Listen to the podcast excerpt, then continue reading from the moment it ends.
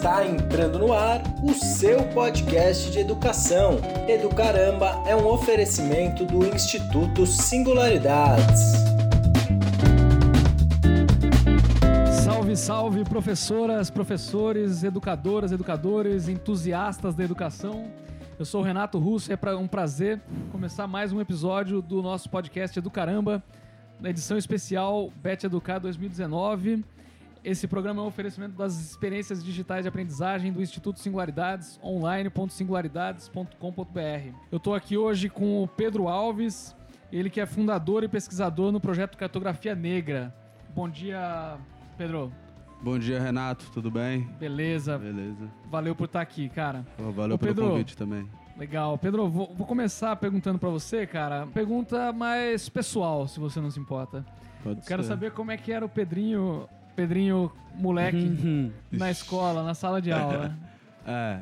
Pode contar pra gente? Nossa, é meio complicado, mas posso, né? Vai lá, manda ver. É, por exemplo, tipo, desde pequeno eu sempre fui um dos alunos que eu sempre fazia muito esporte na escola, o tempo todo, fazia muitas coisas de artes, mas eu nunca fui muito disciplinado na escola. Nunca consegui ficar, sempre tava ou no fundo, ou às vezes até, tipo, tirando um cochilo de vez em quando. Lição de casa foi algo que eu quase nunca parei pra fazer.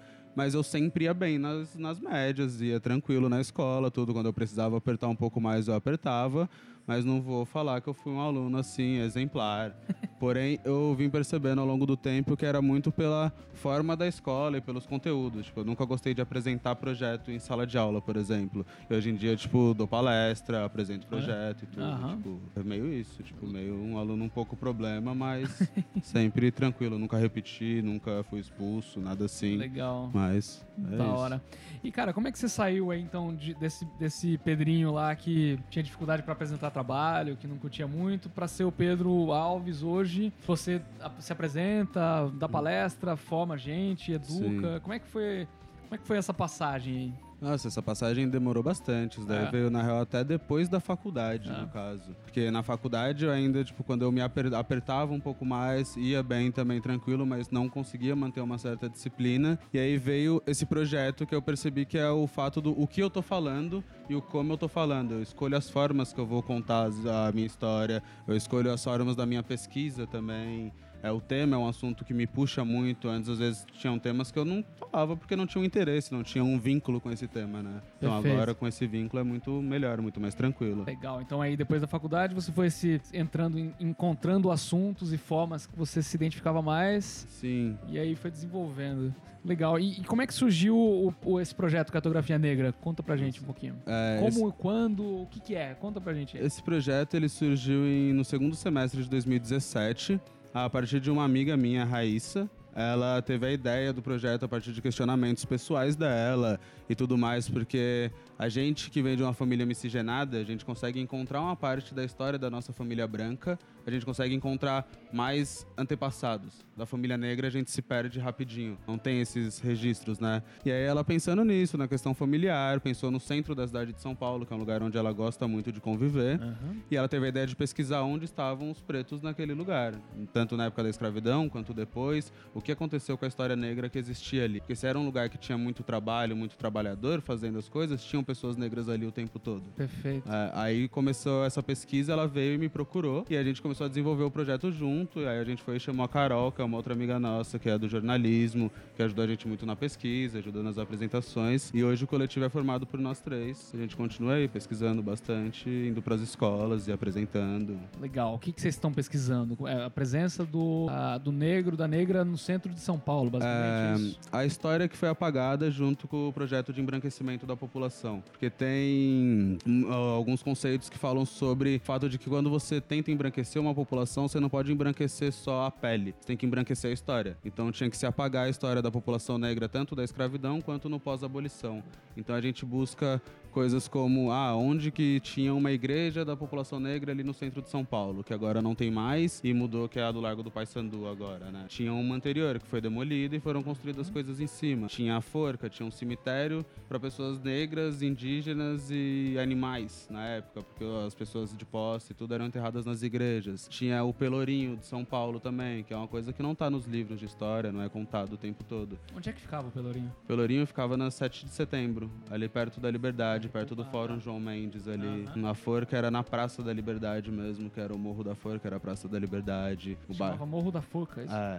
E a- a- o bairro da Liberdade ele era o cemitério dos aflitos antes. Tanto que quando estavam escavando agora para fazer uma construção ano passado atrás da Capela dos Aflitos, encontraram ossadas datadas do século XVIII, se eu não me engano. É, então ainda existem ossos de pessoas negras ali embaixo daquele chão. Uhum. E as pessoas só são a cidade de São Paulo só se construiu em cima. Então a gente busca trazer essa história, reviver isso para explicar para essas gerações e para que esses erros não sejam cometidos novamente. A gente tem que entender o passado para poder alterar alguma coisa, né? Perfeito. E vocês fazem o que concretamente? Como é que é? São passeios? São, são Hum. aulas abertas? Como é que é? A gente tem uma variedade de formas de apresentar esse trabalho, né? É, a gente todo mês a gente realiza a Volta Negra, que é uma caminhada é, pelos pontos que a gente encontrou. São 10 pontos hoje em dia. A gente começou com 8, mudou para 9, foi para 10 agora. É, pelo centro de São Paulo, a gente começa no Vale do Anhangabaú, ali no- na Ladeira da Memória, perto do Obelisco, que ali era onde funcionava o leilão de pessoas escravizadas, uma vez por semana. Tinha o mercado da cidade, funcionava o leilão, e hoje é a estação de metrô, né? Tipo, totalmente apagada essa história. A gente começa dali, faz a volta e termina no Largo do Paissandu. Por onde mais é- vocês passam, assim? Hum. qual- quais são os... A gente Começa ali, termina no Lago Paissandu. E o que começa ali, vocês- a gente sobe, a gente sobe sentido João Mendes, é, ali o fórum explica o que, que era aquela região na época, que era o complexo penal da São Paulo antiga, porque tinha o quartel, tinha a cadeia, tinha a casa de câmara, tinha o pelourinho, tudo funcionando ali naquele lugar.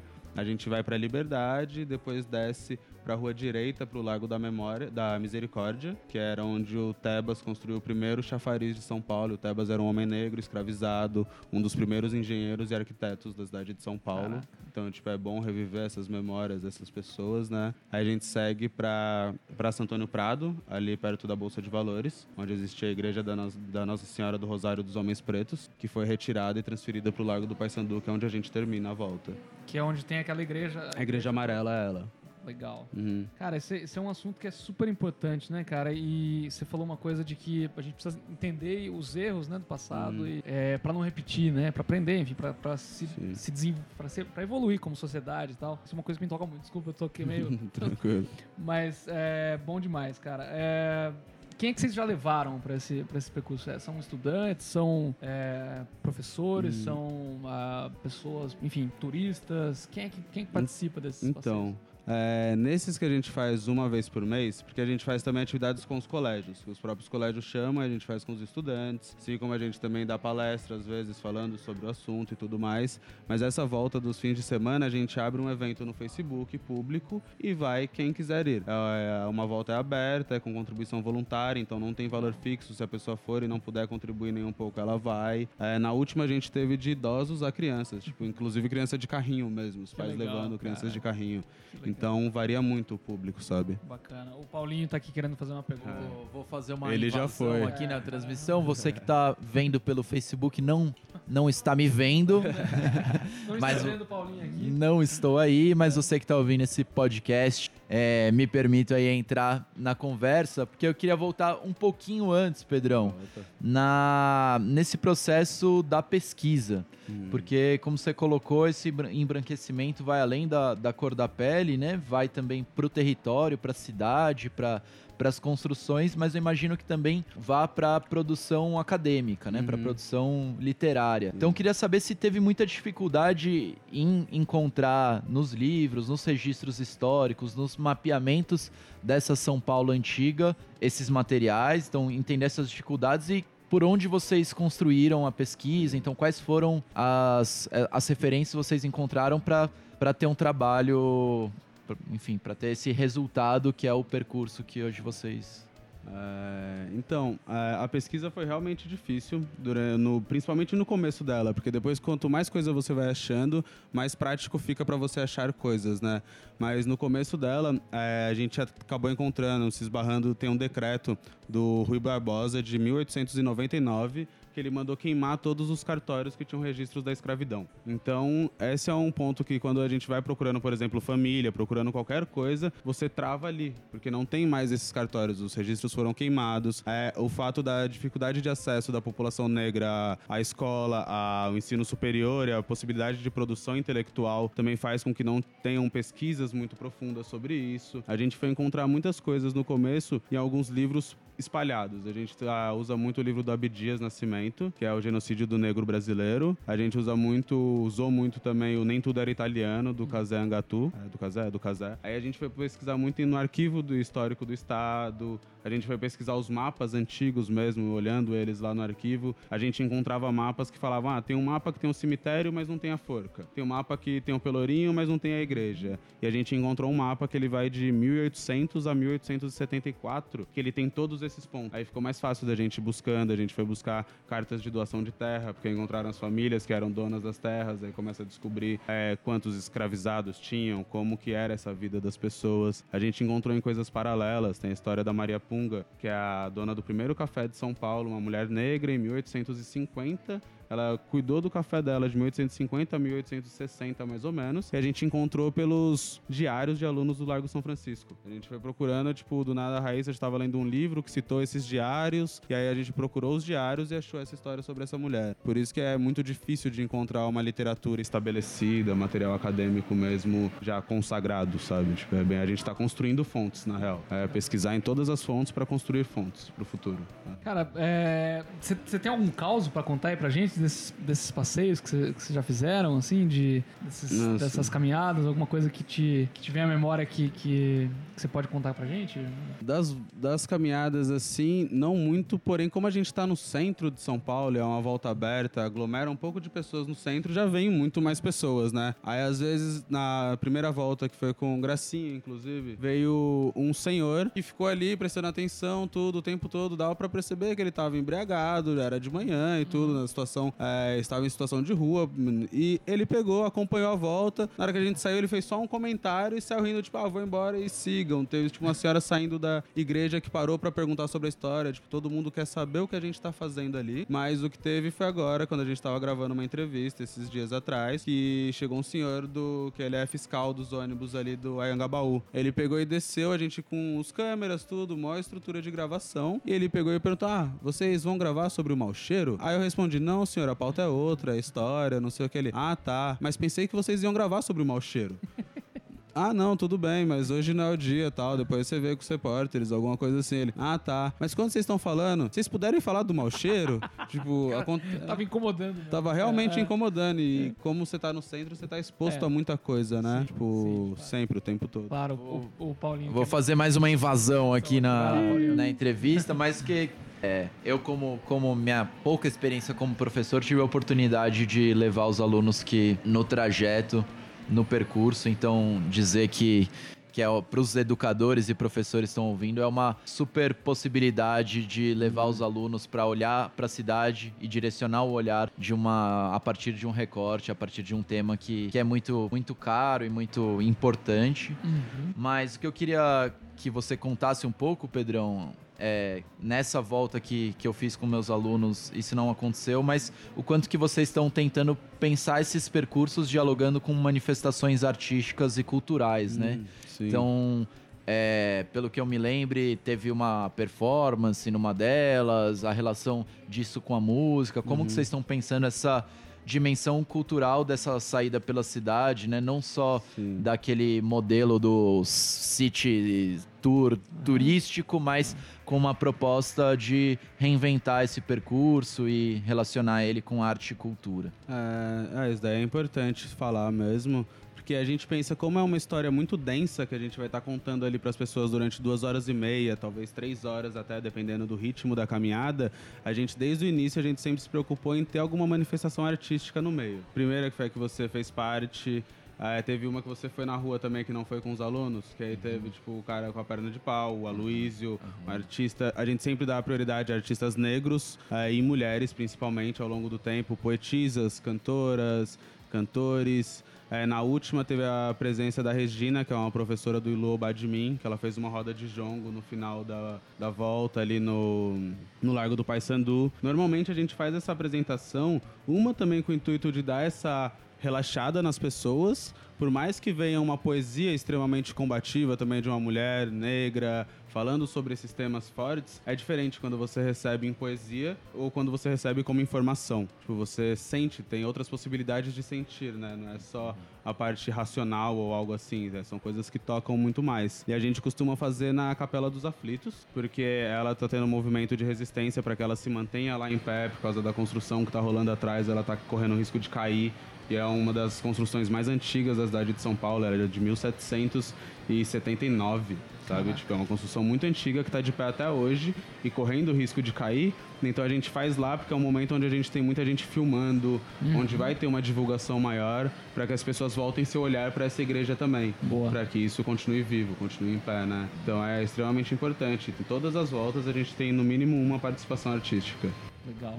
E, e vocês têm feito, vocês têm saído com escolas também, é isso? Você falou. Atividades em escolas foi bem difícil no começo, agora tá começando a abrir melhor. O Paulo convidou a gente para fazer parte do curso que ele estava dando lá no Gracinha. A gente fez essa primeira volta ano passado. Agora, recentemente, a gente fez com a Mobile também. Legal. A gente fez um trecho do percurso com os alunos deles no projeto Mobile na Metrópole, que foi um chamado pelas escolas. E a gente está sempre em contato com elas. A gente está vendo de fazer no Poliedro agora também. Tá tendo outros contatos, mas a gente ainda não tem muitas coisas fechadas com as escolas. Perfeito. A gente tem mais com essa volta aberta e com palestras, com seminários, coisas do gênero. Mas as escolas têm essa. A escola pública, que é a nossa vontade mesmo de chegar na escola pública, é o mais difícil, porque quase nunca tem verba para fazer algumas coisas, não tem, tipo, a verba para levar os estudantes até o lugar, né?